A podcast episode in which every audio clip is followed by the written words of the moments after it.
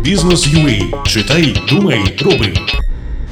Приватбанк за рік видав понад 9 тисяч позик малому бізнесу.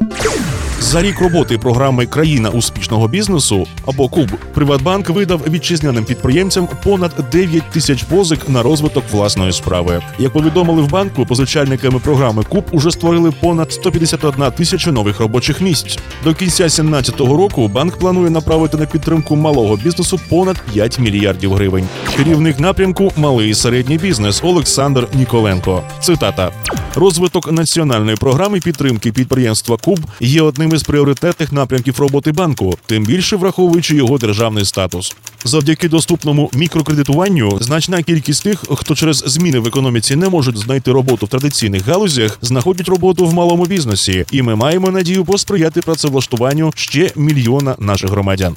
Кінець цитати. Національна програма Куб дає можливість будь-якому підприємцю залучити фінансування для розвитку власної справи. Щоб отримати гроші, потрібно заповнити заявку на сайті проекту. Крім того, у лютому Приватбанк запропонував нові умови кредитування клієнтам агробізнесу за програмою Агрокуб, зменшивши комісію до 2% та збільшивши суму кредиту до 500 тисяч гривень, та оголосив кредитні канікули малому агробізнесу. Спілкуйтеся з аудиторією бізнесу у своїй колонці. Пишіть нам у редакцію. Слідкуйте за нашим подкастом у Фейсбуці та на сайті Бізнес.UA, сайт про бізнес та підприємництво.